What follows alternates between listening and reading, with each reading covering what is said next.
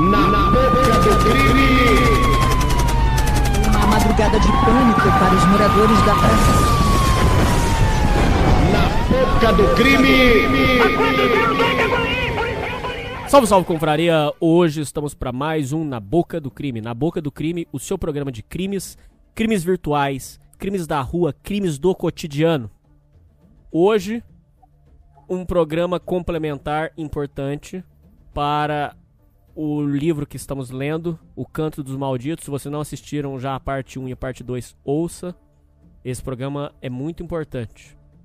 Essas, esse material que a gente está tra trazendo para vocês é muito importante. Eu espero que vocês estejam acompanhando junto com a gente. Hoje vocês podem agradecer muito. Eu achei um cara que é muito graduado, escritor, tem livros sobre o assunto e ele vem aqui fazer um complemento sobre o, esse assunto que são as clínicas e, mas principalmente o, o olhar para as seitas. Inclusive, depois, se vocês quiserem, a gente pode até fazer um programa onde vocês, ouvintes, vêm contar um pouco sobre seitas que vocês viram, que eu acredito que vai ser muito bom. Hoje, quem vem aqui tirar as dúvidas e explicar pra gente um pouco do conceito do que é uma seita e como funcionam essas clínicas, é, que tem misticismo e tem é, a questão de seita. Hoje quem vem explicar pra gente sobre esse conceito e vem dar uma aula aqui pra mim e pra vocês é o grande Flávio Amaral. Salve, Flávio! Satisfação, Hernani. Obrigado é, por, por me convidar. É um prazer estar aqui. Satisfação aos ouvintes que estão escutando a gente. É um prazer aí estar, estar com vocês. Prazer é todo meu. Quero avisar para os ouvintes que o canal do Flávio é, Seitas e Grupos Disfuncionais vai estar na descrição. Por favor, acessem. É, para você que tem parente que está preso em seita ou que foi mandado para esses grupos aí de, que diz que vai reabilitar a pessoa e, e, e o cara some ou volta sequelado.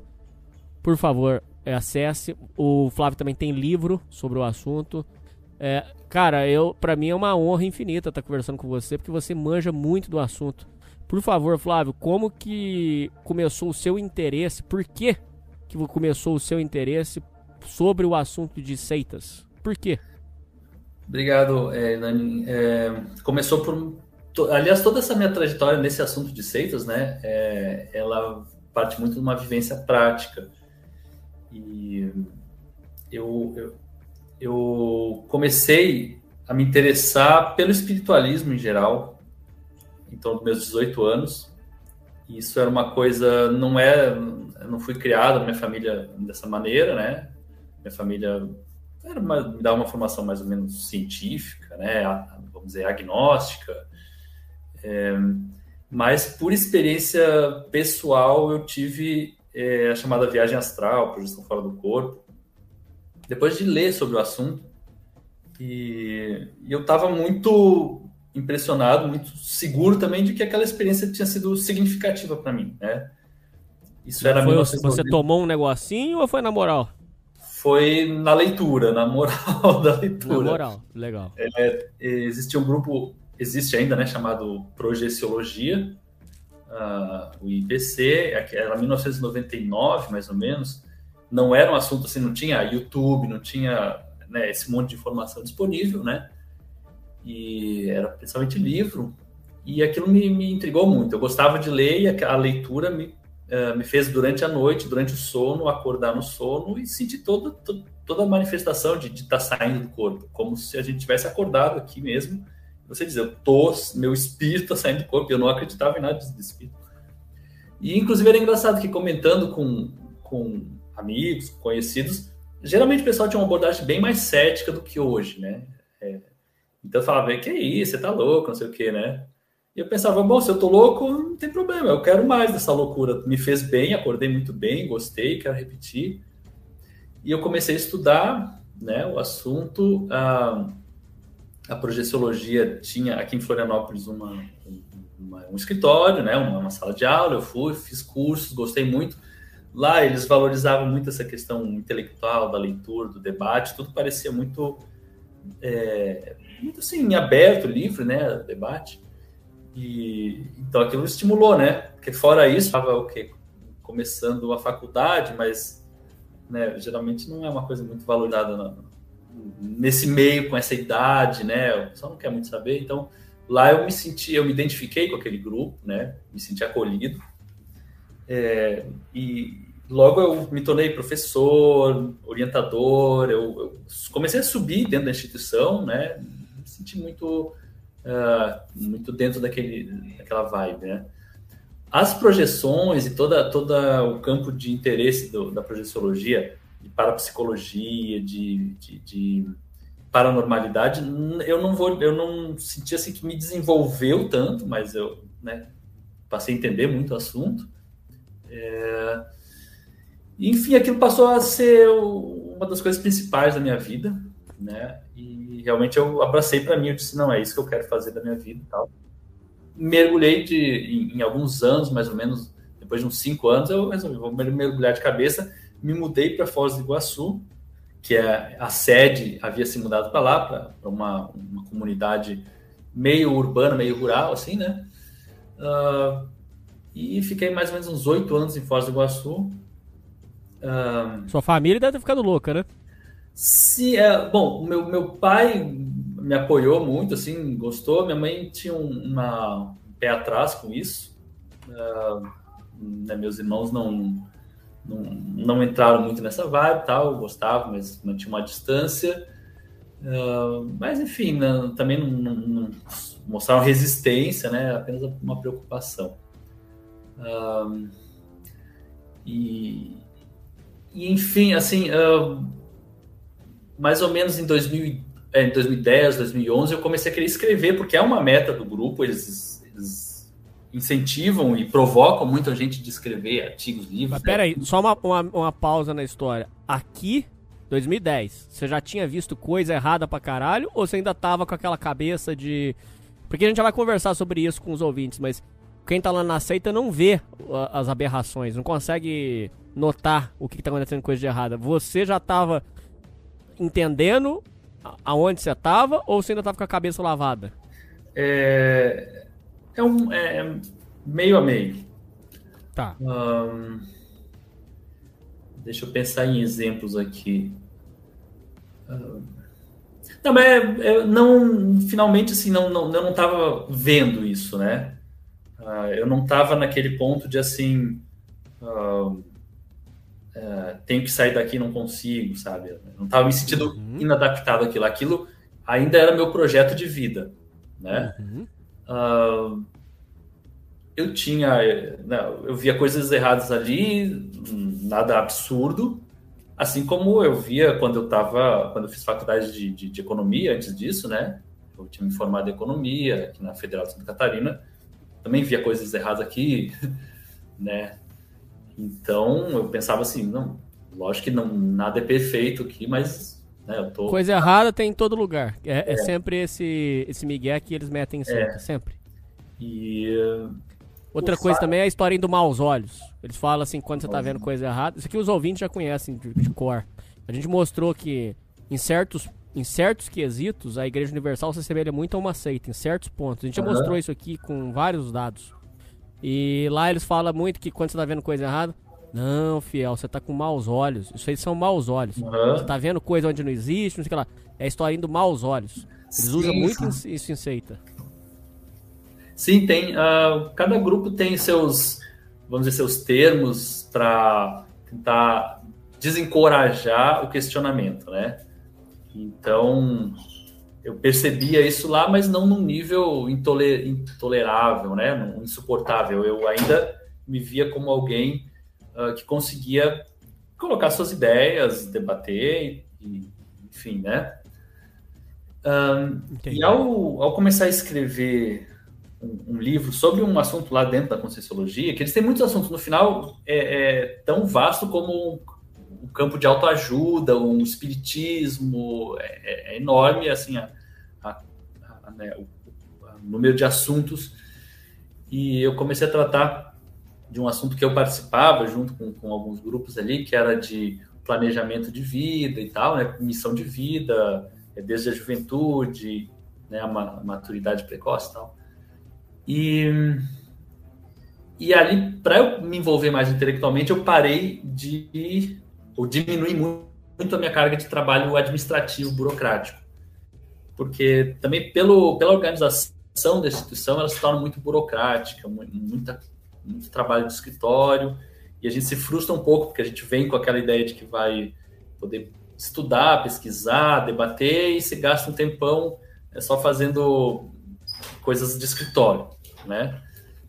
É, então, alguns líderes, não o, o, principal líder, que era o Valdo Vieira, mas alguns sublíderes ali daquele setor, ficaram, a minha leitura, ficaram muito incomodados com o fato de não estar mais ali pegando junto nessa parte. Né, Você quer que censure os nomes ou não precisa?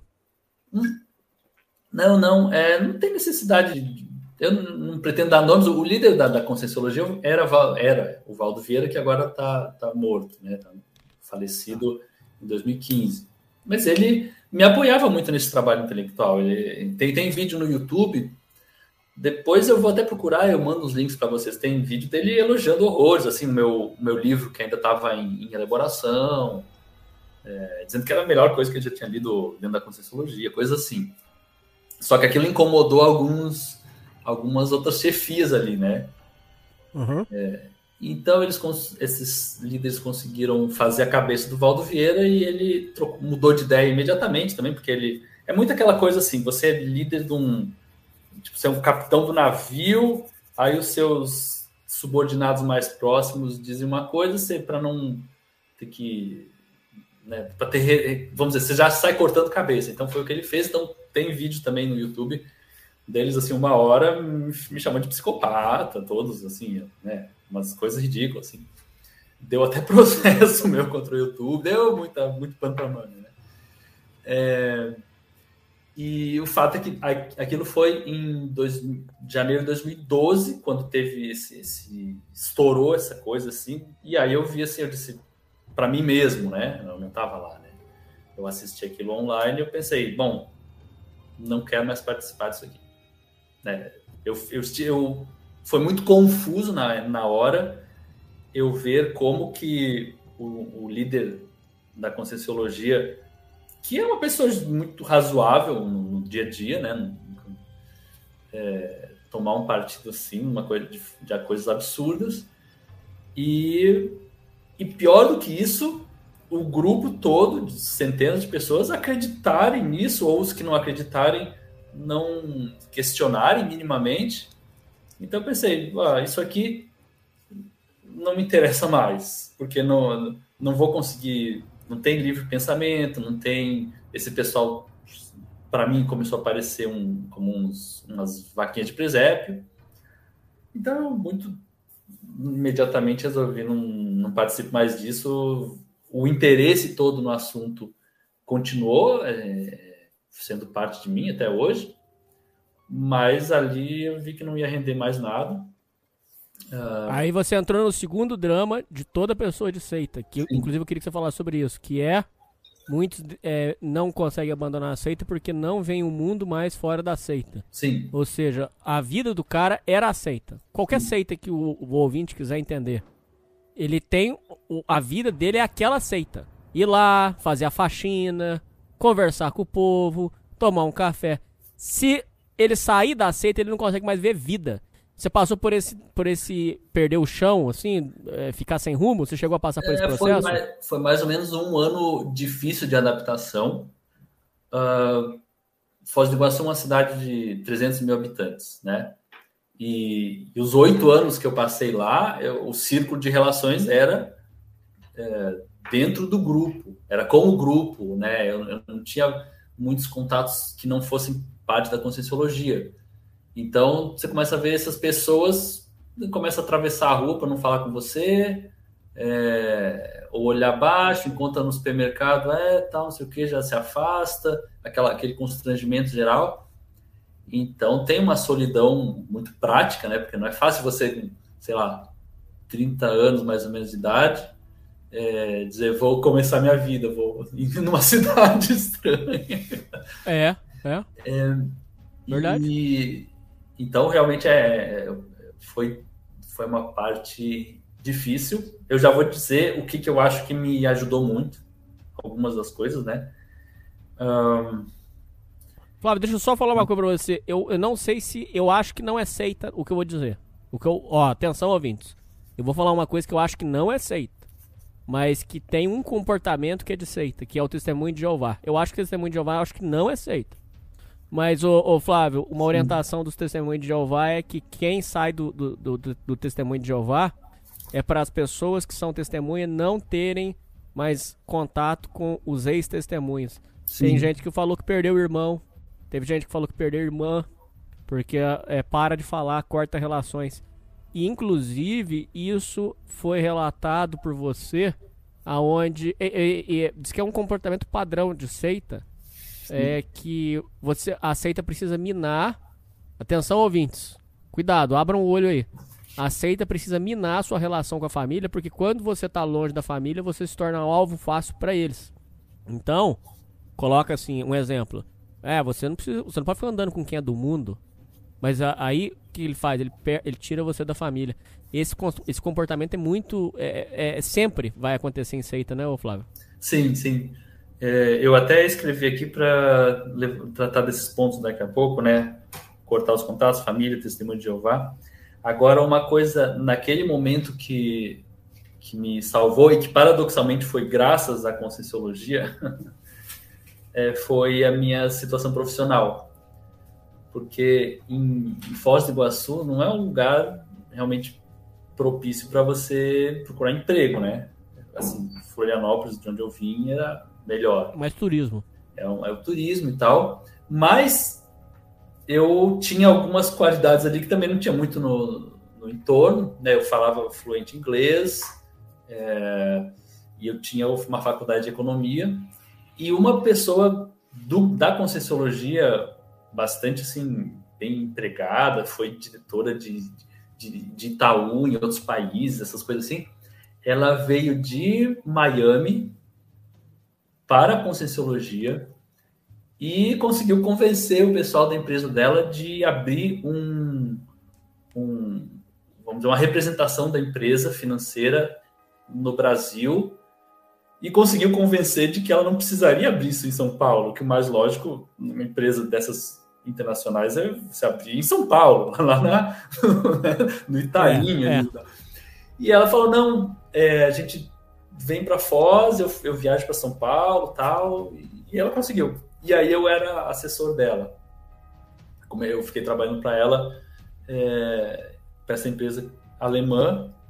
Então eu tinha um salário fixo e, e aí aconteceu que com o tempo ela saiu da empresa e eu fiquei porque eu precisava, a gente precisava receber ainda é, de, uns, de uns negócios que foram feitos, né? Que era, era financiamento, então tinha que receber em parcela, tinha coisa aí no jurídico.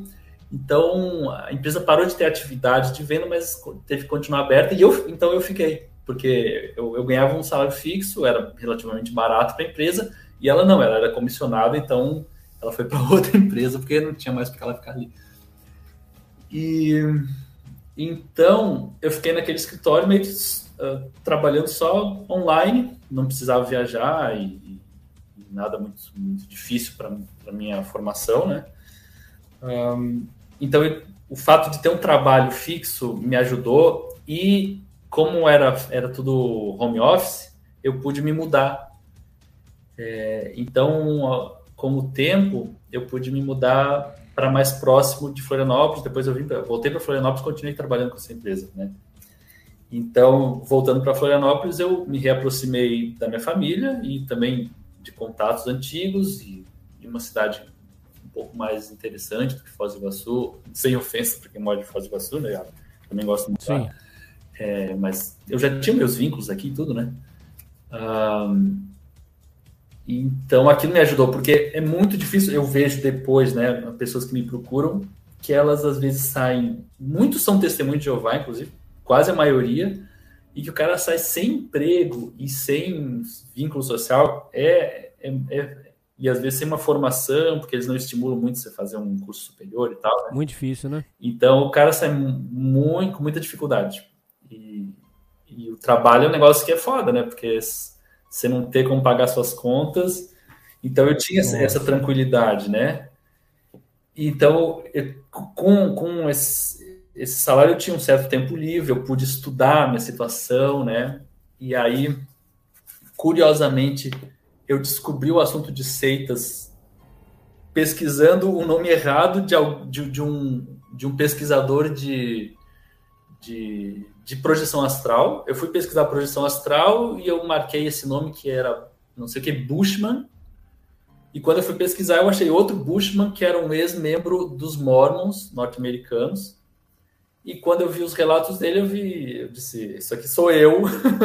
é a mesma coisa que eu passei. Ah, tá. Daí eu vi, caramba, eu vi, nossa, quer dizer, tem mais gente. Você olhando os outros, você viu o que estava acontecendo é, com você. É. Então, eu entrei em contato com aquela associação ICSA dos Estados Unidos, que é sobre Cultic Studies, né, os estudos sectários. Uh, e eles têm muita literatura sobre o assunto, então li muito. Aí eu comecei a ver, nossa, quer dizer, um negócio, né? Eu consegui dar significado porque eu tinha passado. Uh, e o que eu percebi também é que em português não tinha praticamente nada uh, de muito útil sobre o assunto. É, estamos em 2013, 14 mais ou menos, né? E em português, o que, que a gente achava? É, sei lá, um site de, da Igreja Católica dizendo que tais grupos espíritas eram seita. Daí um site de, de alguma igreja protestante dizendo que tais grupos não sei o que eram seita. Então, era só esse xingamento, assim, né? Vamos xingar o, outro, o concorrente de seita. E, e aí eu disse, não, vou escrever um livro em português com o que eu estou aprendendo aqui em, é, na literatura inglês, espanhol. E, e, eu recebi muito feedback depois a, a, partir desse livro. Eu, eu lancei em 2015 na Amazon. E muita gente diz, olha, gostei muito do livro e, e ele, é, ele é objetivo, ele é claro e em português é, não tem nada sobre isso no assunto. Hoje já tem bem mais, uh, bem mais lucidez sobre o assunto em português, a gente já acha muita coisa boa também. Mas eu acho, eu tenho a, assim, a, eu sinto das pessoas, tem um pouco da, né, sem falsa modéstia, de ter sido um, um pioneiro assim nesse assunto em, em, português. E eu tive a felicidade, depois de receber pessoas que me procuravam uh, com problemas para discutir, daí queriam um atendimento, um aconselhamento. Uh, e elas diziam assim: é, eu, eu já passei por um psicólogo, por exemplo, mas ele acha que é tudo coisa da minha cabeça. E quando eu falo com uhum. você, dá para sentir que você passou pelo assunto, é diferente você falar com alguém que já viveu o assunto. É porque eles dizem que propositalmente o a seita faz você é... duvidar da sanidade. Nossa, você tá ficando louco. É igualzinho maus olhos. Olha pra você ver que interessante. Parece que um assunto encaixa no outro de forma tétrica. A historinha do Maus Olhos. É, eu, eu, recomendo para quem quiser entender de Igreja Universal. O canal Palhaço Protestante. É um cara que era ex-pastor, ele, ele coloca os relatos lá e tal. Uma coisa que é recorrente em ex-membros é, é, a história do maus olhos, aonde você começa a duvidar da sua sanidade, porque você viu o pastor fazer uma coisa muito errada, um comportamento errado, humilhou uma pessoa, fez alguma coisa muito errada. Chega uma pessoa e fala para você, Flávio. É, não, Flávio, mas você tá com maus olhos. Ele não falou isso. Você tá com cuidado, hein? Você tá com maus olhos. O que, que você começa a fazer? Você começa a questionar a sua própria sanidade. É o que você tá narrando aí. Pô, eu tô vendo um negócio. Eu vou falar pros outros, as pessoas dizem que, que não é bem assim. Então, é, você começa a duvidar do que é real do que é mentira, cara. É, é um processo louco. É, e todos os grupos têm, têm formas uma ou outra tem, tem os seus maus olhos, né? Com outras hum. palavras. Uh, agora, eu vou tentar costurar com a questão que você chamou a atenção da, das testemunhas de Jeová, de cortar contato, de minar a família, né? É, se for um, ouvido por audiências de, de, de grupos de ex-testemunhas de Jeová, talvez seja o grupo que mais iria é, cair de pau e dizer não, não, não, é seita. Assim, quando, quando a gente procura é, a, a, notícias e, e blogs anti-seita, no Brasil, o que mais vai encontrar é ex-TJ, ex-testemunhas de Jeová. E, e ex-universal, talvez, mas testemunho de Jeová massivamente. Agora, o que acontece, né? Ah, também essa questão toda, todos esses problemas que a gente vê, manipulação, exploração tal, eles acontecem, não é com todo mundo, uh, variam muito. Tem muita gente que frequenta, circula num grupo e tem uma experiência ótima. Como, até no meu caso, eu passei uh, no total 13 anos junto da Conscienciologia, né? E se não fosse aquela coisa, aquela, aquele, aquela experiência muito pontual e marcante, que para mim foi absurda, é pra, talvez eu continuasse lá, né? Provavelmente estaria lá certamente por mais tempo, não sei se até hoje, mas estaria lá, né? Então, muita gente eh, convive de uma maneira razoável, adaptada. Então, é normal que, por exemplo, você possa, pode, pode falar com muitos testemunhos de Jeová, talvez até a maioria deles, eles vão dizer, não, eu me sinto feliz aqui no grupo, né? E, então, na verdade, é, é inclusive a minoria que vai dizer é seita, porque é a minoria que, que, sofreu algum tipo de decepção, de exploração, de coisa mais marcante, assim. Uh, então, é, é, normal que algumas, algumas pessoas vejam o mesmo grupo com olhos bem diferentes. E eu não tiro a razão de cada uma dessas pessoas, né? Não é todo mundo que tem a mesma experiência no mesmo grupo. É, eu, tem pessoas que têm uma experiência apesar... legal.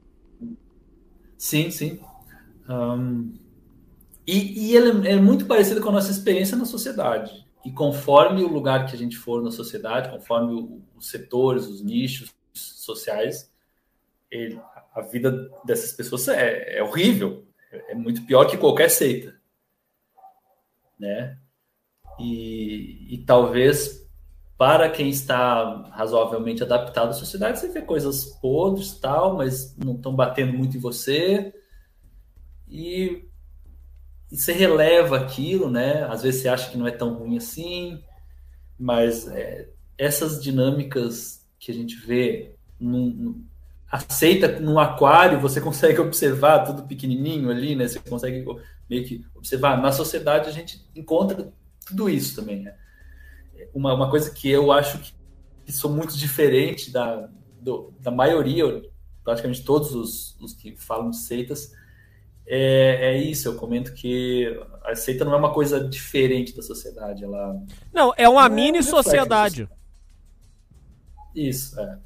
É uma mini sociedade ali dentro, entendeu? Por isso que a, a, esse assunto de. Ô, ô, Flávio, já quero antecipar o meu convite para você voltar aqui para mais uma aula depois desse programa, porque ah. esse assunto ele, ele, é até ele é bem complexo, viu? Ouvintes, a, a parada uhum. da seita, o que pega na seita, Flávio e ouvintes, é que é uma mini sociedade. Então, por exemplo, é, é, você colocou lá, eu gostei do nome que você usou, você botou é, grupos disfuncionais. Você que inventou essa, esse termo ou ele já existia? Não, esse termo é, da, é da, dos americanos aí. Por que, que eu acho que esse, esse termo é bom? Por causa do seguinte, olha só. É um grupo de você o, o cara ele não de, por algum motivo ele não, não, não encaixou na sociedade. Você vê que aquelas meninas que vão para essas seitas, e que muitas delas é, é, é, é, são, são até. É, não vou dizer abusada, pode ser abusada também, mas são assim. Uhum. Lá elas é, caem na putaria lá dentro, porque é o seguinte: você fica pensando, como é que uma menina aceita ir pra uma seita onde eles usam droga, toma chá, é, e, e, e, dorme com, com qualquer é, porcaria que aparece lá dentro. Como, como, é, isso aí não tem família? A resposta é, na maioria, não.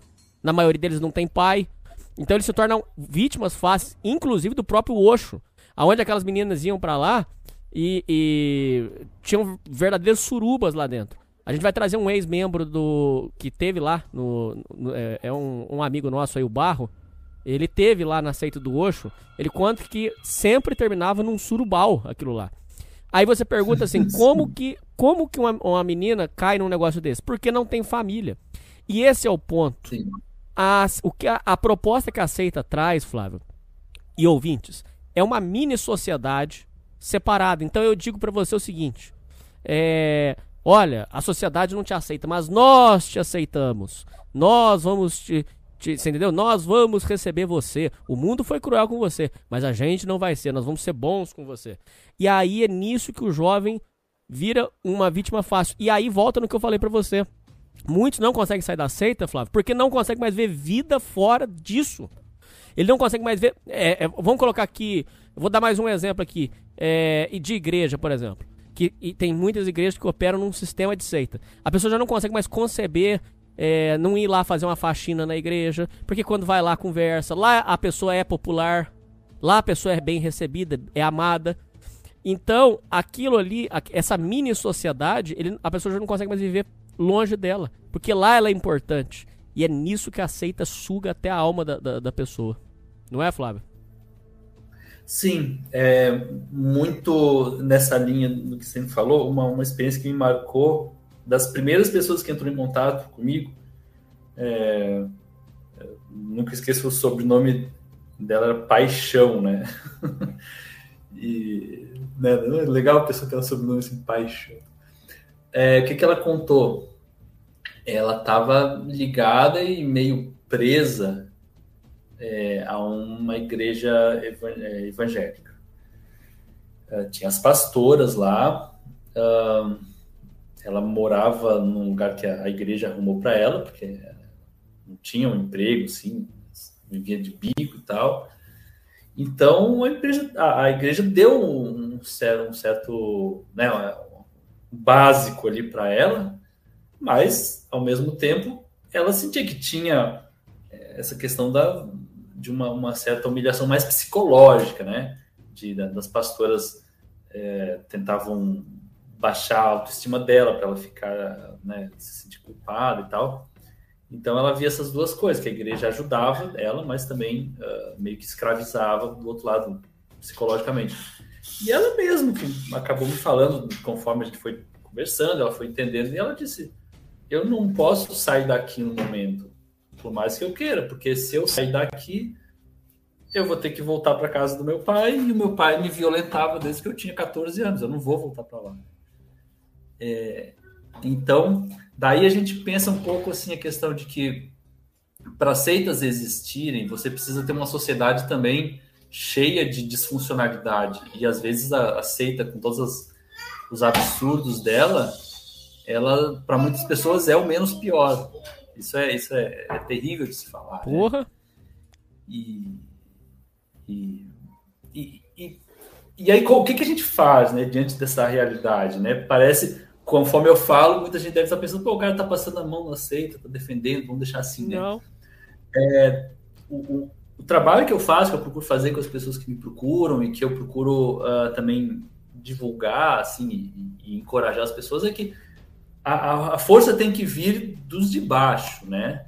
É, quer dizer, é, é conforme você fortalece essa moça que o pai, né, um histórico de violência sexual e tal, para ela conseguir, conseguir um trabalho, conseguir ah, ter um, se sentir mais encorajada, às vezes não permitir esses abusos e tal.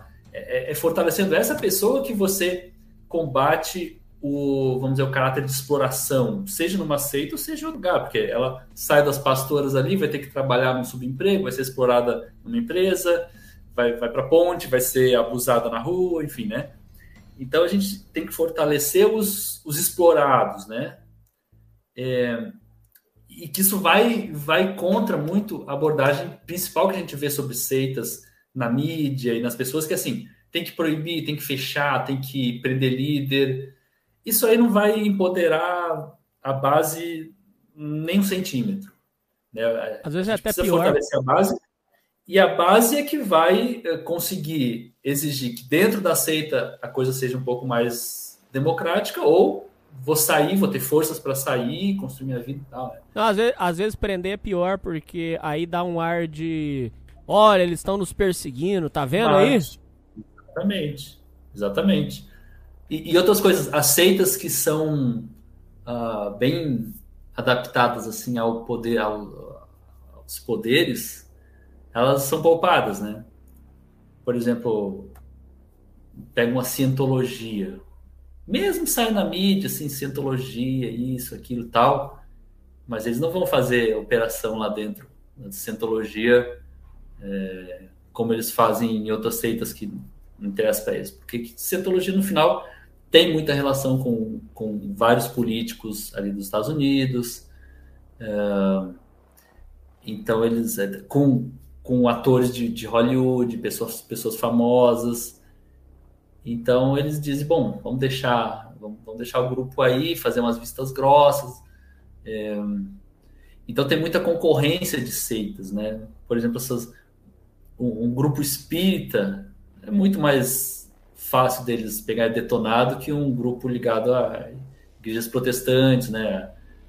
A, a, as igrejas cristãs geralmente detestam os espiritismos e as igrejas cristãs estão mais ligadas a, ao Congresso, ao, ao Judiciário, Ministério Público, né? Então é, também existe uma, uma seletividade nesse combate às seitas, que é uma seletividade que não, não ajuda em nada, porque ela destrói entre aspas, aceitas, as pessoas ficam ali como, né, ficam meio perdidas, daqui a pouco elas se juntam em algum outra, outro grupo, né, sai da, do grupo espírita, vai para o grupo evangélico e aí beleza.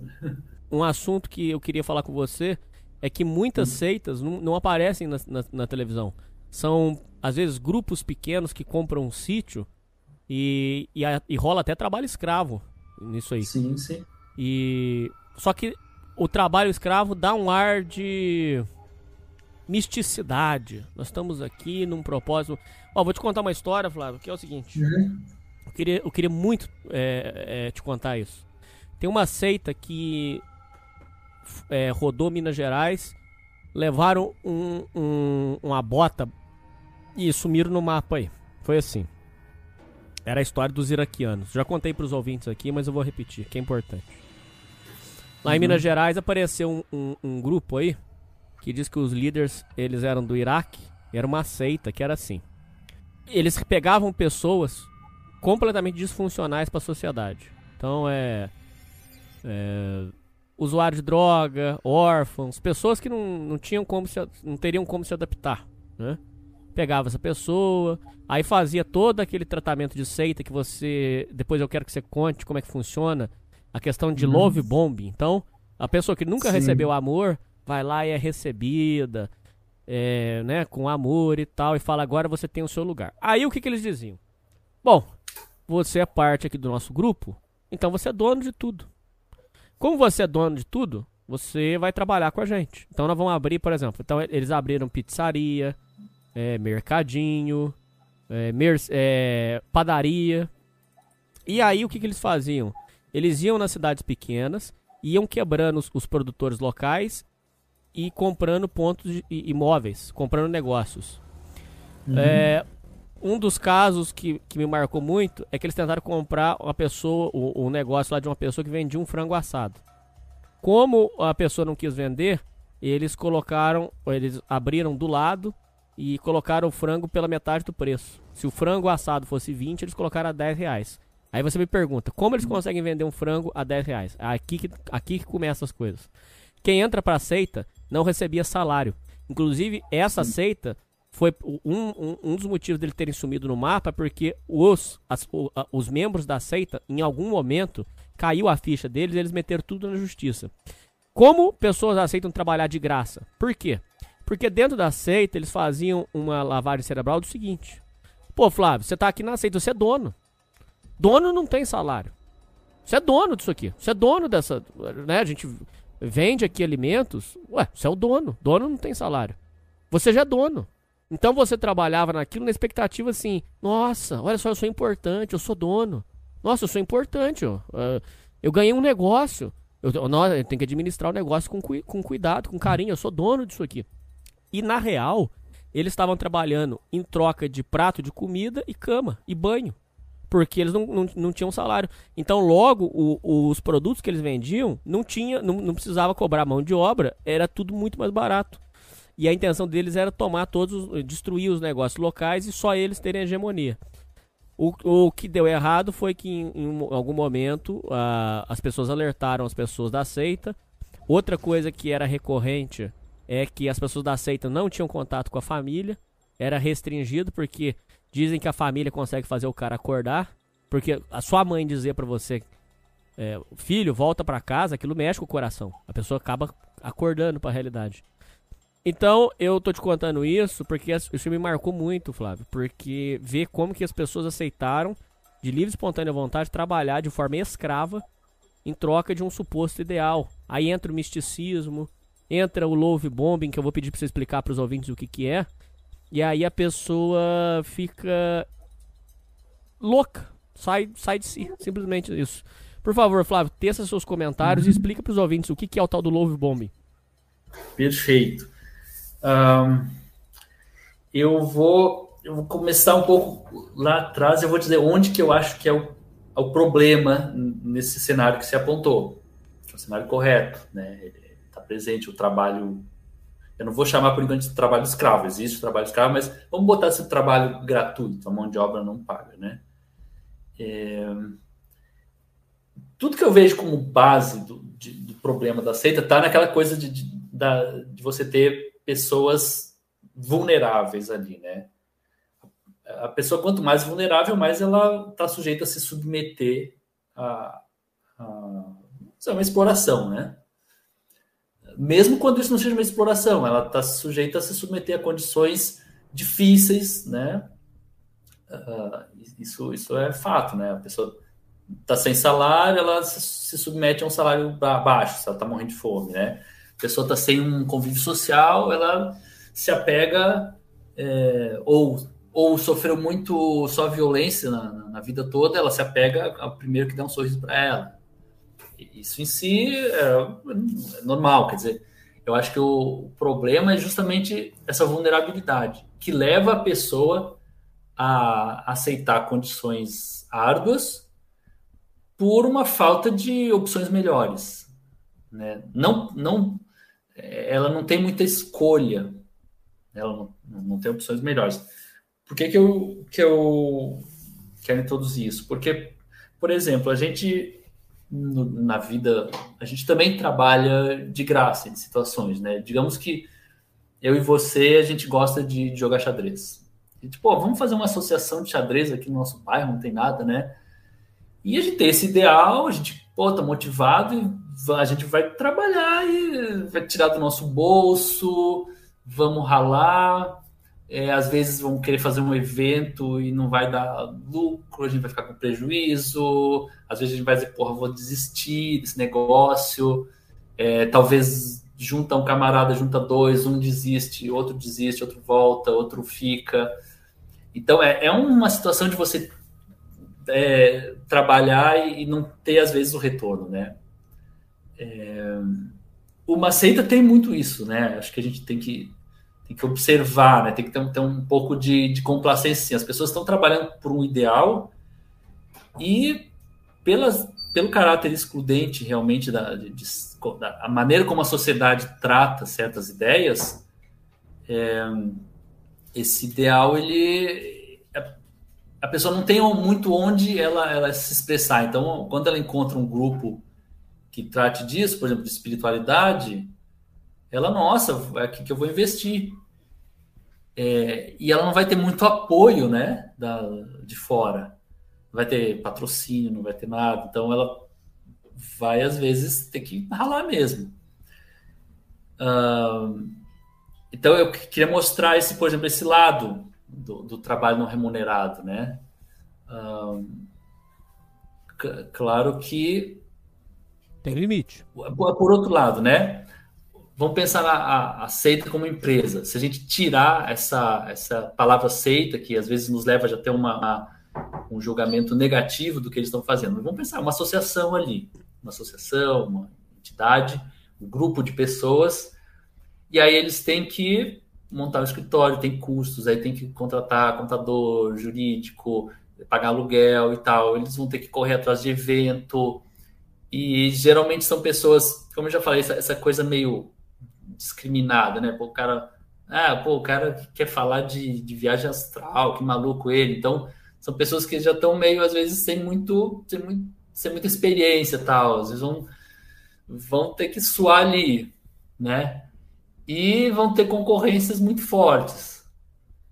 E, então, às vezes, uh, vão ter que recorrer esse trabalho, né? Você vai ter que limpar o, limpar o vaso sanitário, porque você não tem dinheiro para contratar uma, uma faxina e tal. É, então, mas tem essa necessidade de ganhar dinheiro de um grupo, né? Uma necessidade que é imposta pela sociedade, né? Faz parte, né? Tem, tem que se sustentar. E com o tempo vai ter que se expandir também. Então, né, é uma, há uma pressão. Ah, bom, eu, por que, que eu estava falando disso? Porque às vezes, para uh, minimizar essa pressão, para conseguir fazer com que as pessoas trabalhem, precisa desse retorno, pelo menos afetivo, já que você não pode pagar né, a, pessoa pela faxina que ela vai fazer, né? Isso. Então se dá esse love bombing. Não, não é só isso que eu, eu depois eu quero falar mais do love bombing, mas dá essa, essa, essa carga de autoestima. A gente está fazendo isso aqui por um projeto muito especial, um projeto único. Olha como ninguém nos entende aqui, mas a gente consegue discutir certas coisas isso. que lá fora a gente é ridicularizado. Né? Então tem que ter uma carga afetiva ali, é, que é, é, vamos dizer, é a remuneração que vai ter, é o que tem para hoje, né? E as pessoas se apoiam, elas ficam muito coesas, né? Você se sente como uma nova família. Uh, então, é, é, paradoxal, né? Eu vejo isso com, com olhos de, de, de, Tem que tomar cuidado com isso, mas ao, ao mesmo tempo eu vejo isso como, assim, estratégia de pessoas que estão tentando dar um jeito de, de, de, levar adiante seus ideais, né? O love bombing é... Para a gente... É, que, é, que é o bombardeio de amor, a gente tem isso é, é uma coisa humana, né? Você encontra alguém, você ideal, alguma coisa idealizada e você dá todo o seu afeto, que pessoa especial. É como uma, um apaixonamento, né? Ah, o amor à primeira vista. É um porre de amor. É um porre de amor, um porre de amor, exatamente. É, é, é.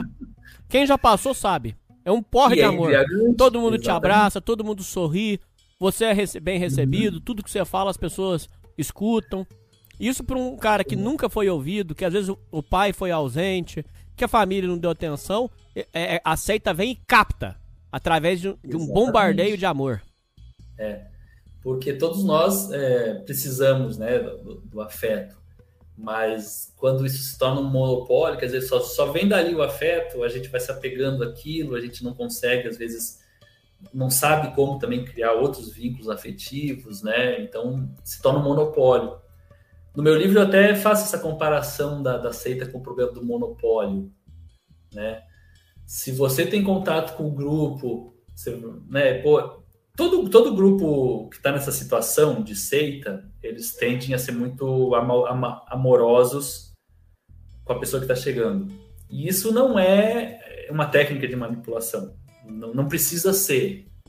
É, isso eu vejo como, em geral, isso é muito sincero. E tem um motivo de ser sincero. As pessoas ali, elas estão querendo botar um ideal para frente que geralmente é diferente do, do, discurso mais tradicional. Às vezes pode ser uma loucura mesmo, mas elas estão querendo levar aquilo para frente. Elas não têm muito apoio. É, elas estão sobrecarregadas de trabalho. Então, quando elas veem alguém que está minimamente afinizado com aquilo, elas ficam meio que apaixonados também por aquela pessoa nova ali, né? Poxa, vamos, vamos cativar, né? Na igreja então, evangélica, então, é... eu não sei se você já viu, eles chamam isso de primeiro amor na igreja evangélica. É, é quando mesmo? dá aquele estouro e o cara fica fanático mesmo e vira a cara pros outros, chama primeiro amor isso. Lá na igreja. Eu não sabia disso. E é, é, é um amor mesmo. Uh, que em geral é sincero mesmo. Pode ser que em alguns grupos tenha né, vamos dizer, pessoas mais conscientes e que façam isso de, de, propósito para manipular, mas esse pó de amor é, é, é, espontâneo. E isso, quem, quem só tem aquilo da seita vai se apegar. Se você, por exemplo, tem recebe uh, um retorno afetivo, uma carga afetiva de outros locais, você não fica tão apegado àquela seita. Então você vai gostar, vai às vezes fazer amizade ali, vai de vez em quando visitar, mas você tem ah, o grupo do futebol, ah, o seu trabalho está legal também, você consegue ter, ter, ter, ter churrasco com os amigos, ter uma relação legal com a família, então você tem outras fontes, né? Então, esse, o, o problema do monopólio, né, ele, ele, é muito sério. O que, que você lembra que você viu dentro da seita que hoje, com a sua maturidade, você olha e fala assim: caraca, isso estava muito errado. Que coisas você viu lá? Sem citar nome, sem nada. Só o, puramente o que, que você viu, coisas que você viu, técnicas que foram aplicadas em você, conscientes ou não, coisas que você viu que eram muito erradas e que hoje, com a sua maturidade, você observa e fala assim: caraca, eu tava numa seita. É, o que eu vi mesmo muito errado, né, foi o que aconteceu comigo. É, eu, depois de ter saído, é, ex-membros me procuraram e foram contar que eles também tinham passado por coisas parecidas. O, o meu caso foi público, né? Foi inclusive não só público, ele está na internet, né? Mas geralmente essas coisas muito erradas ocorrem em, em portas fechadas, reuniões de humilhação, expulsão. Por exemplo, uh, quando eu estava chegando em Foz do Iguaçu, tinha-se um alerta ali, uh, né, um, uma fofoca ali, que ó, o professor Valdo Vieira mandou falar que tal pessoa é manipuladora, é, ela, ela, ela pode chegar até um, uma fronteira de, de manipulação sexual dos jovens, então muito cuidado, vocês que são jovens, é, ela não vai chegar aos finalmente, mas ela vai tentar seduzir vocês. Era uma senhora de mais idade. Um, e então eles tentaram fazer a, a caveira dessa pessoa e, muito, em muito pouco tempo fizeram uma pressão psicológica. Claro, isso eu não vi, depois eu fiquei sabendo, pra, e essa pessoa foi embora da, da cidade, voltou para a cidade dela. É, só depois de ter saído que outros ex-membros me contaram, não, não era, não era nada disso, né? Isso eram brigas de ego lá dentro e tal, e essa pessoa foi, né, era mais uma vítima, ela não era um algoz e tal, né? Mas no momento, conforme eles vão contando, você está integrado aqui, você vê que faz sentido, você não sente a necessidade de procurar, né? Não tinha essa maturidade de procurar conversar com a pessoa. É, o que eu, por exemplo, hoje, se eu encontrasse um grupo que se comporta de maneira parecida, eu, eu não ia acabar ficando lá, porque eu ia ver que as ideias é, são um pouco consistentes, sabe? É, é, é um livro que hoje, não sei se vocês já tiveram alguma experiência você ler um livro há 10 anos atrás, o livro você achou porra, impressionante, depois você volta a ler e diz, olha, acho que tem muita coisa furada aqui. Isso, isso para mim não, não iria me atrair num grupo parecido com a Conscienciologia. É, e as coisas realmente muito erradas que eu vi foram comigo, mas eu depois fiquei sabendo de outras que foram de pessoas que me contaram, né? Que, Trabalho de escravo. Que, que... Não, não, não. Era mais de, de expulsar membros que eram questionadores, uh, às vezes umas expulsões uh, muito indignas, porque lá tem espaços, tem condomínios internos ali onde as pessoas moram ali dentro, né?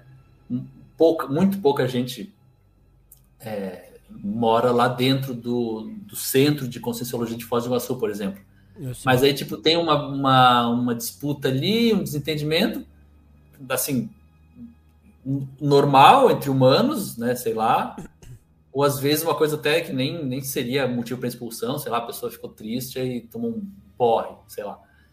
E aí eles decidem que hum, amanhã a pessoa tem que sair dali, e a pessoa vai meio que com a mala e vai morar desesperada de favor no, no apartamento tudo. de um amigo. Né? Então tem umas coisas assim ah, desumanas nesse sentido, assim, né?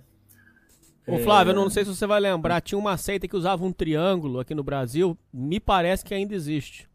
Que os, eles construíram umas casinhas e o povo ia morar lá. E o povo tava achando que tava comprando as casas. E hum. quando você ia ver é o seguinte, enquanto você tiver na seita, você tem direito de morar lá. Saiu da seita, você é expulso. Eles botam segurança Sim. e tudo e botam você pra fora. Era uma seita que era do, do, do, de uma pirâmide, um triângulo. Mas eu não sei se eles estão forte igual antes, não. Esse negócio Sim. que você falou da casa aí é, é problemático por causa do seguinte, igual nesse caso que eu tô te narrando. Se a pessoa passou 10 anos na seita e meter o pé na bunda dela, como acontece muito, você perdeu 10 anos da sua vida de financeiro, de progresso na vida. 10 anos seu você estacionou, você pegou 10 anos seu. Não vou dizer que você jogou no lixo, porque como você mesmo disse muito bem, você viveu bons momentos. Ok, isso eu consigo entender. Mas você pegou 10 anos que você poderia ter comprado uma casa sua e você ficou morando num lugar que não era seu. Esse é um clássico. pô. Sim, existe isso. Ah, existe muita gente que sai e tem essa sensação de, pô, perdi tempo da minha vida, né? No, no caso, lá na Conscienciologia, essas casas a pessoa não, ela não compra, né? É, é um aluguel. Eles abrem as casinhas ali e, e cobram um aluguel que é até razoável, assim. Então, isso, isso varia de grupo para grupo, mas com certeza esses problemas têm eh, de todos os níveis. Eu, eu diria que é, o- essas- esses problemas de abuso na conscienciologia é, eles são mais light do que coisas que eu ouvi de, de, de ex-membros de alguns grupos, né? Então tem níveis de, de, de- de, vamos dizer manipulação em cada grupo, né? Ahn, eu posso dizer isso até porque eu fui ah, diretor financeiro de um, de um setor lá do grupo, né? Eu tinha a, chave do cofre, a, a senha da conta bancária, assim. Então eu estava por dentro de como é que eram as transações, né? A minha visão do Valdo Vieira, e que ela é bem fácil de constatar objetivamente, é que, por exemplo, ele, ele não era um, um, um explorador no sentido financeiro, ele realmente acreditava na causa. né? O que é diferente de outros líderes. Por exemplo, o Valdo Vieira morava ali, é, dentro do, do grupo, numa casa simples, de 150 metros quadrados, uma casa muito menor do que a casa que eu moro aqui hoje, por exemplo. É, o filho dele a esposa dele tinham empregos normais, assim, sei lá, de, um era, era meio que de internet, fazia assistência de internet, a esposa estava começando a carreira de psicóloga, nenhum vivia na abastança, tinham carros populares. Ah, o Valdo Vieira mesmo, a, a rotina dele era todo dia, inclusive feriado, fim de semana. Ele acordava ali de madrugada, ia para a biblioteca, ia escrever, depois ele imprimia um monte de capítulo dos, dos verbetes que ele estava escrevendo para debater no meio-dia. É, dava duas horas e meia de palestra todo dia, sem feriado, sem fim de semana. E ele saía da, ele saía da Conscienciologia só na sexta tarde para dar uma volta no shopping, para ver, um, ver o filho dele.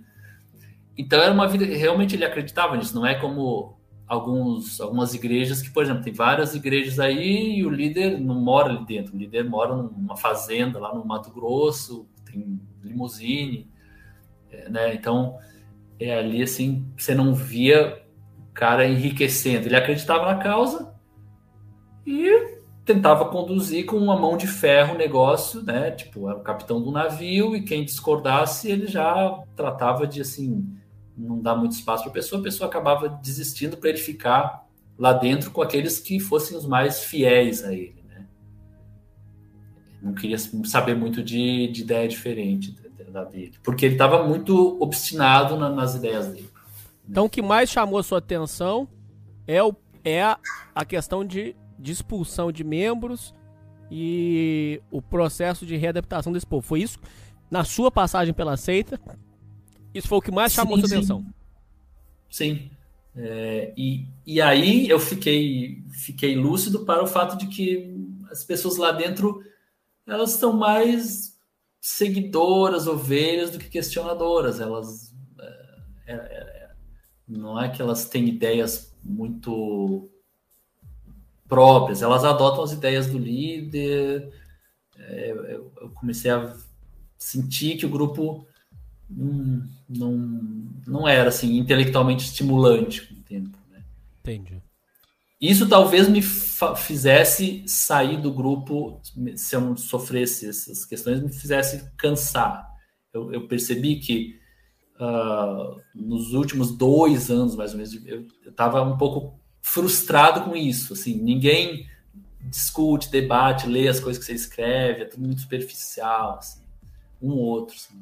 Bom, Flávio, uh, com relação ao pessoal que tem pessoas que estão presas dentro da seita, o cara não aceita ajuda Inclusive, eu vi um caso de um pai que veio pro, é, mandar mensagem para você, onde ele disse que a menina tá, tá lá, não aceita é, sair, teve a cabeça lavada.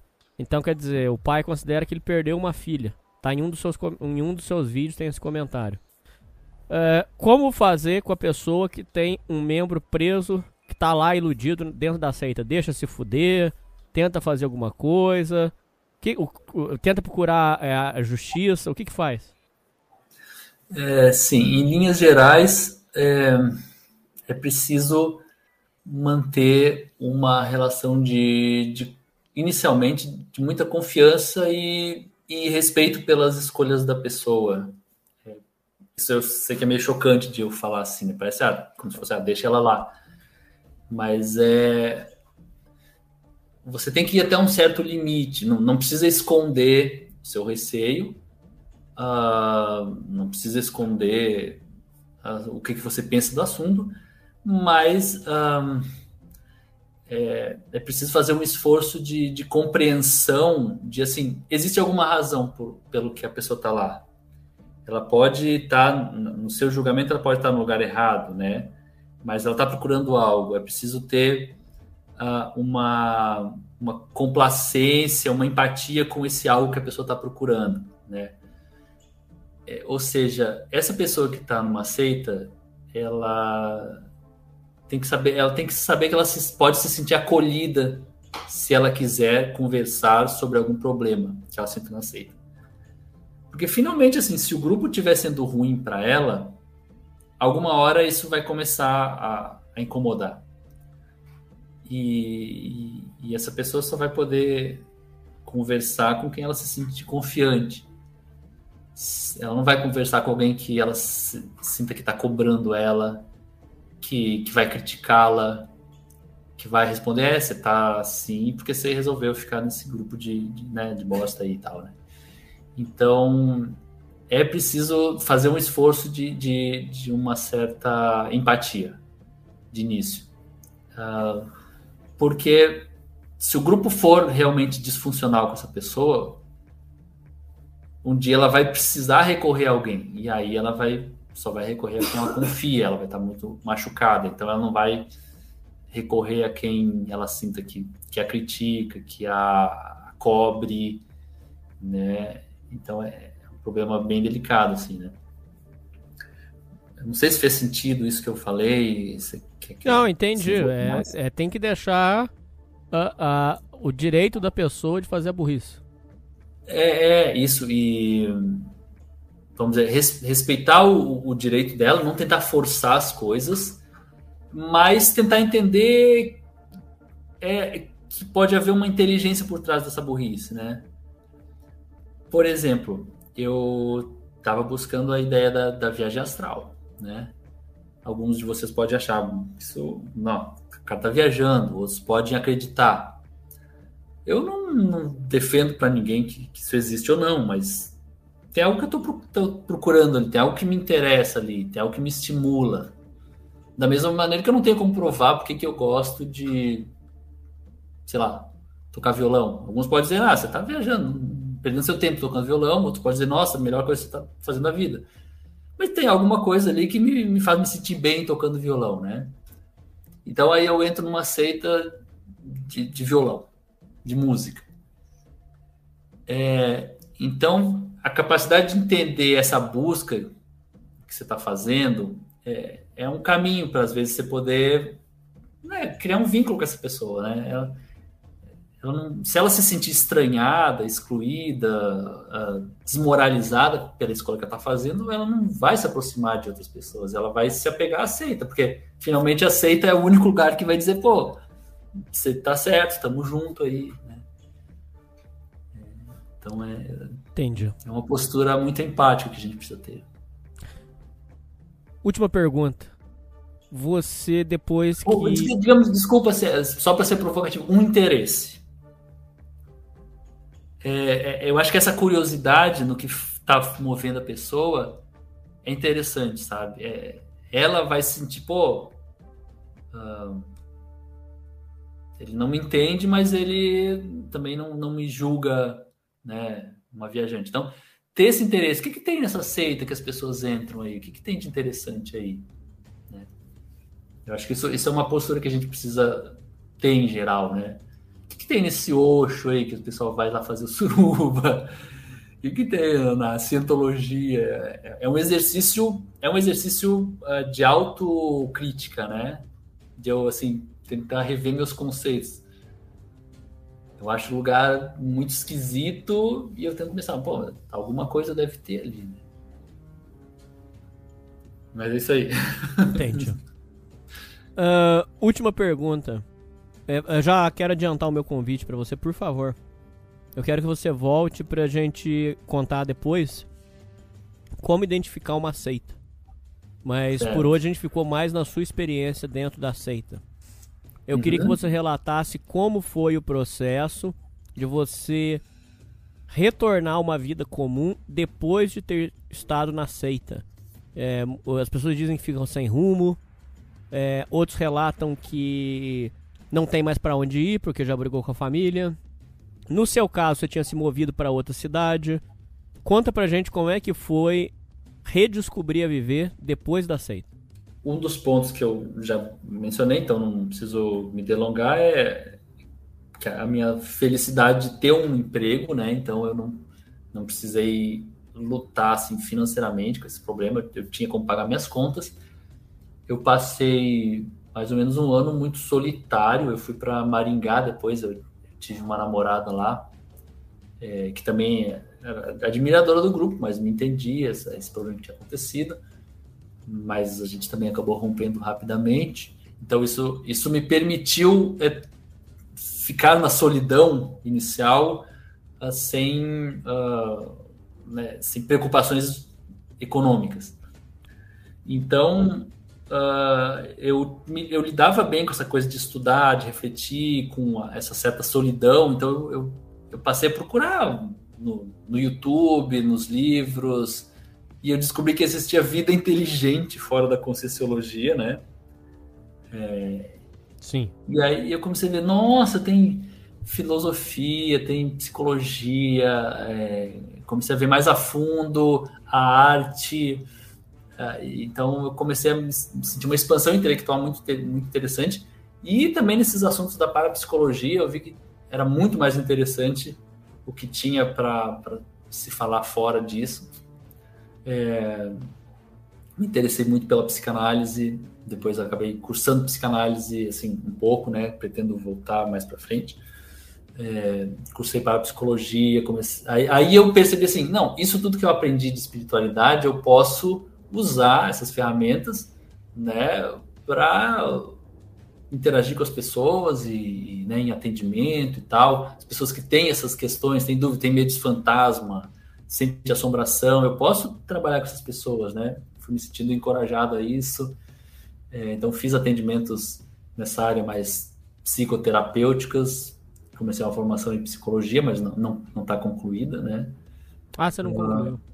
Não, é. Eu tranquei agora recentemente, mas eu, eu acho mais interessante a psicanálise. Então, se eu quiser, se eu for investir mesmo na, nessa divulgação terapêutica, né, nesse trabalho terapêutico, eu pretendo trabalhar com psicanálise, depois me formar nisso. Eu acho mais, tô achando mais interessante, mas adoro psicologia, várias áreas, né? É, então, meio que a, a Conscienciologia deixou uma marca no que eu sou hoje, né? Esses interesses que me fizeram me aproximar do grupo permanecem, né? Mas um olhar diferente para eles hoje. Uh, foi, foi curioso que muitas coisas eu fui mudando é, por osmose. Só de mudar do grupo, fui me adaptar. Por exemplo, na conscienciologia, ninguém proíbe você de, de beber álcool, né? Mas o pessoal não bebe, eu, sei lá, eu devo ter ficado o quê? vários anos sem tomar uma cerveja. E não me interessava, não é que eu me sentia proibido daquilo, que eu achasse que as outras pessoas não devessem tomar, não tinha uma condenação moral contra aquilo, eu achava, não, não é para mim. Né? E, então, bem contrário Sim. do que eu sou hoje. Então, assim, é, eu entrei no mundo e eu passei a ser mais parecido com esse mundo. Eu vesti aquelas roupas, tudo almofadinha, tudo branquinhas e tal. É, e comecei a me vestir como gente normal. isso tudo foi muito. A gente vai assimilando a maneira de ser da, da sociedade, né? É, mas tinha outras coisas que eu tendo que aprender, né? Enfim, o que mais que eu posso falar? Ah, uma, uma experiência, eu acho a última, que foi muito marcante, que é o seguinte: eu escrevi o livro que foi condenado lá no Conscienciologia, que é um livro cheio de jargões, palavras, aquelas linguagens lá do grupo, e que quem leu lá dentro disse: Olha, eu não vi porque que eles não, não vi motivo para eles te condenarem por causa do livro, porque o livro está perfeitamente alinhado à doutrina. Eles te condenaram por briga de ego mesmo. É, e aí, um ano depois desse acontecido, dessa expulsão, eu fui reler meu livro, é, porque começou a ter até proposta de, de eu. Eles falaram que eu poderia voltar para a Conscienciologia e publicar o livro com eles, tal, que o livro era bom tal. Então, eu fui reler meu livro e eu não me identificava mais com aquilo. Então, aquilo para mim foi muito marcante, que eu disse, eu vou, eu tenho que mexer em tudo aqui. então, é você muito meio que entendeu assim, agora eu realmente estou é. fora você imaginar que você escreveu um livro em 2012 e em 2013 você lê o livro e não, não se encontra mais, não, não se identifica mais com aquilo, é, eu, eu ainda não sei explicar direito isso. Na, é, tem pessoal que estuda seitas que fala de pseudo-personalidade, que a sua personalidade vai mudando muito rapidamente quando você entra e depois quando sai. E é isso que os familiares estranham, né? Pô, a pessoa começou a participar de um grupo e começou a falar umas coisas diferentes, agir diferente, muito rápido, né? E na hora de sair é a mesma coisa também. Você sai e, e você começa a mudar as coisas muito rapidamente. Isso é, isso é interessante. É, a gente acha que a gente tem muita consciência sobre quem a gente é, né? Mas a gente é muito fruto do meio onde a gente está. É, a gente nem percebe isso que vai, vai sendo levado pelos ambientes. Sim. Ô, Flávio, eu posso deixar o seu e-mail e o seu WhatsApp na descrição para o ouvinte que tem um que tem ou que tem parente é, preso em seita ou que está suspeitando que está preso de alguma forma numa seita, em alguma coisa, ele, e ele quer tirar uma dúvida com você. Eu posso deixar o seu contato na, na descrição? Sim, sim, com certeza. E quem saiu também e está agora penando para se adaptar no mundo. É, o meu e-mail é, é o meu nome, né? Flávio Ferreira Amaral, como se dê tal, arroba gmail.com. Eu vou te passar depois por escrito, né? Uhum, uhum. O telefone é 48 é, DDD 99 105 3080. WhatsApp. Legal. E daí a gente pode atender quem, quem procura, a gente sempre responde. Bom, Flávio, é, eu acredito que a gente falou sobre a parte do da sua passagem pela seita. Eu já quero adiantar, por favor, um convite para tanto fazer uma live e gravar um programa é, só sobre sobre como a pessoa identificar se uma coisa é uma, se um, um lugar é seita ou não. É, pra gente ah. finalizar ainda só a última pergunta mesmo agora, para finalizar sobre o assunto para tirar sanar todas as dúvidas sobre a sua passagem pela seita. Qual era o público-alvo que você lembra que mais caía nas ideias? E se você viu essas pessoas que eram perdidas, sem família, que viravam alvo fácil? É, é que perdido, todo mundo se sente às vezes meio perdido na, na adolescência, por exemplo. A pessoa sente que ah, ela não pertence àquele lugar, então, né, vai qualquer família, às vezes o adolescente está nessa fase meio uh, inadaptada, meio rebelde, e daí eles abraçam o grupo tal, vai, né? É, muitos ficam um ano, meio ano tal, depois saem, enjoam tal, né? É, é um público geralmente uh, que, que, passou algum interesse por espiritismo, por umbanda, por alguma outra espiritualidade, uh, geralmente público de classe média e normalmente no começo da vida adulta, né? Geralmente quando a pessoa já está mais avançado na vida adulta, ela já consolidou muita coisa, às vezes ela não, não, não ingressa com, de cabeça, mas quem ingressa de cabeça é muita gente jovem. Mas basicamente é isso. Então você classificaria que são jovens, confusos, sem uma devida orientação, porque é óbvio, vocês têm que admitir, um, pai ou a mãe que orientar firme, não deixa o menino cair numa dessa. Então é, eu, eu, acredito que, que, é esse o público-alvo. Sim, é que o problema da, da firmeza é que às vezes é, é- é- gera o efeito contrário, né? Então, Como? de tanto que o pai diz, ah, filho, não faça aí, não vai ser artista, vai ser médico, não, não vai ser artista. Daí Você vai ver o guri, ele vai de propósito fazer malabarismo lá no semáforo só para provar para o pai que ele pode então, às vezes, o excesso de, de força, né? Tem, tem aquele. Eu não sei se é um poema, né? Tem aquela história do. que compara o filho com o arco e flecha, né? Que às vezes, quanto mais o pai puxa, mais longe vai a flecha. É, tem isso também, né? Entendi. Mas é, o, o- o bom da história é que posso te dizer com, com segurança assim, que talvez 5%, pe- 5% das pessoas que, que visitam um grupo como esses acabam ficando e muitos visitam, mantêm um interesse, mas uma distância, vamos dizer, segura é, e depois seguem suas vidas, né? Tem, tem uma rotatividade muito grande, né? Por exemplo, hoje se me quando o pessoal me pergunta, ah, tu tá fulano, ciclano, ciclano, eu já não conheço a maioria esmagadora das pessoas que estão na Conscienciologia, né? Porque a rotatividade é grande mesmo. É, porque não, é é uma coisa que não é muito sustentável, sabe? Tanto do ponto de vista de você estar trabalhando sem ganhar dinheiro, como dessas da, da consistência das ideias, né? A guerra de ego. Exatamente. Então, é, tem uma rotatividade. Então, a pessoa, eu acho que os parentes também, além dessa questão de, de, de ter um certo interesse, uma certa empatia com, esse, com o que a pessoa está fazendo, é ter um pouco de paciência também, né? Se, exi- se- se- exi- existem situações que são muito drásticas, né? Tem grupos que, por exemplo, pregam uma restrição alimentar muito pesada para os membros mais próximos ali, né?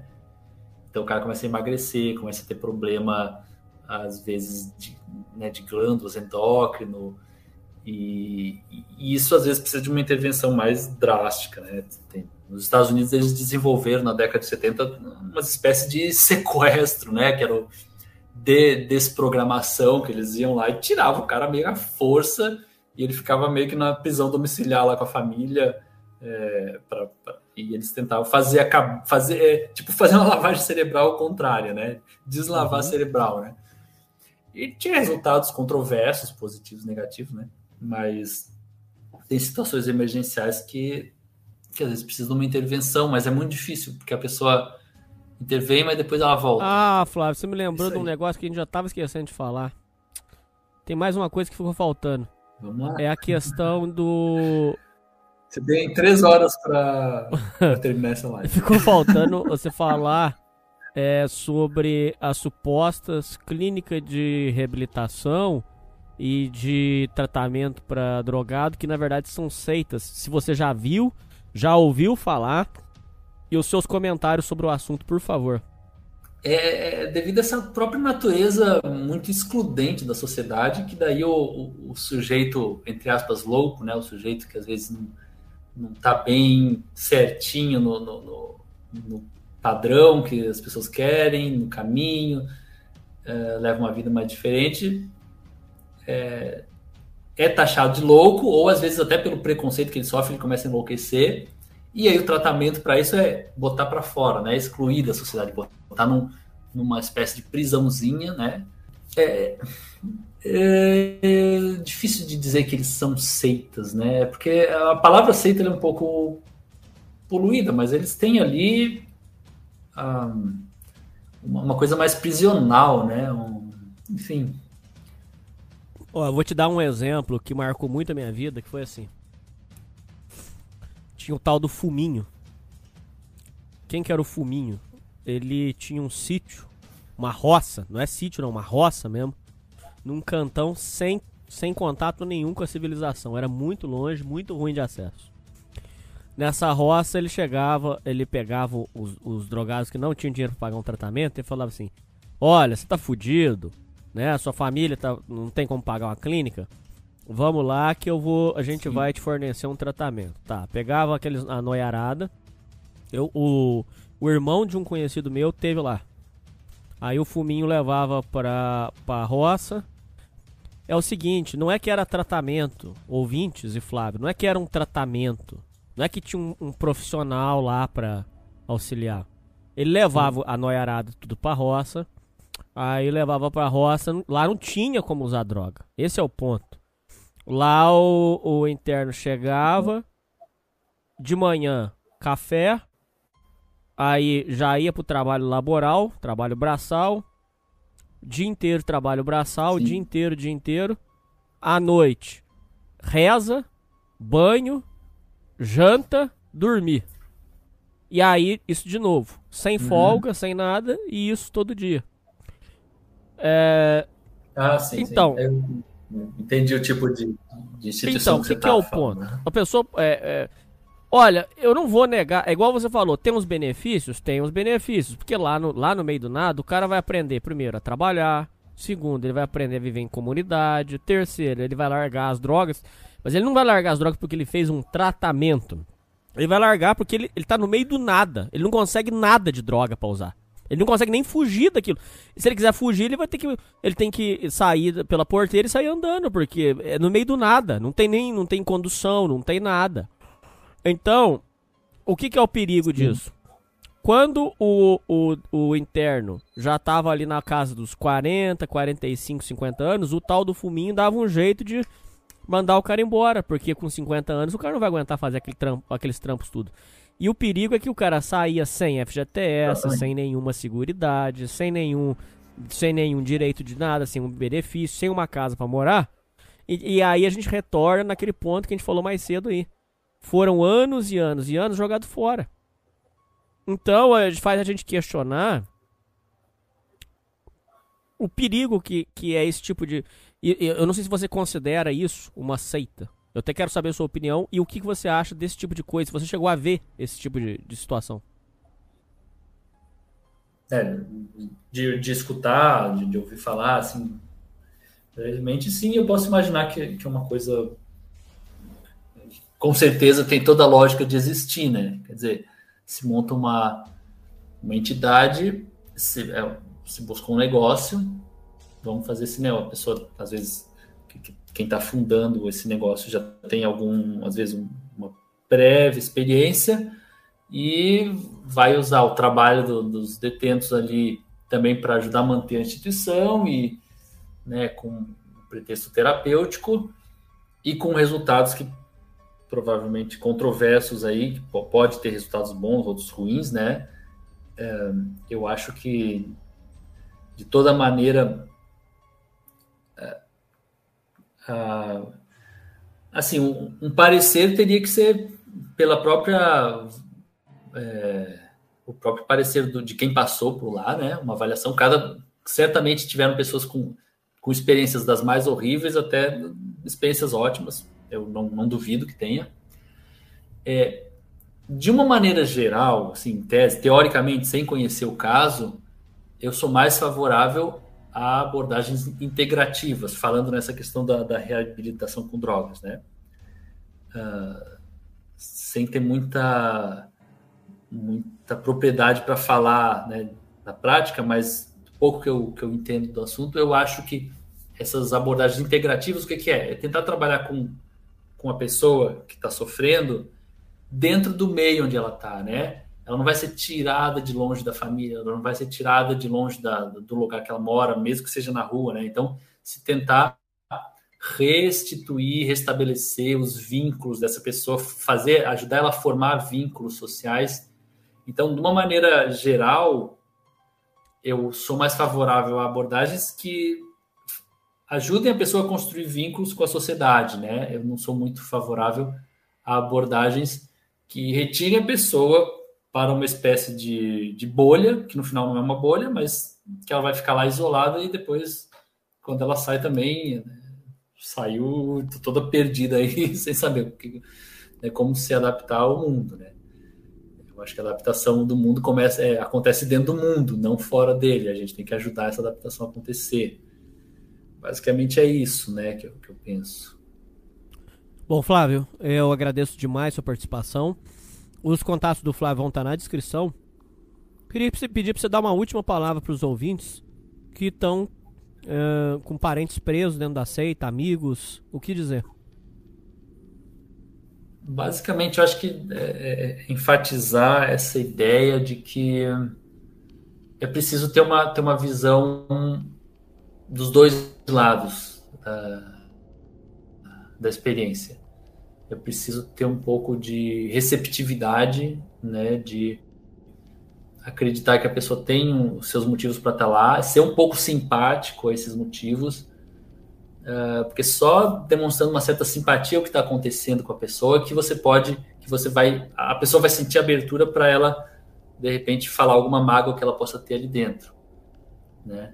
Enquanto a pessoa não não quer, não está aberta, não adianta a gente querer forçar uma ajuda, né? Eu na minha toda minha modesta experiência, não acredito que a gente consegue forçar a pessoa a ser ajudada. A gente tem que só vai conseguir ajudar uma pessoa que tem, tem alguma predisposição e que acredita minimamente na gente para a gente poder intervir. Paciência e amor. Acho que é isso. O amor cura, Flávio. Exatamente. Cura muito, é. Tem o love bombing que ele, né? Não, é esse aí não. Esse aí não, esse envenena. uma... nem, nem, nem, o amor está isento dos seus venenos, né? Tudo tem suas, suas contraindicações também, efeitos colaterais. Mas sim, a gente tem que ter, tem que ter muito amor, sim. Bom, é isso aí, Flávio. É isso aí, ouvintes. E falou!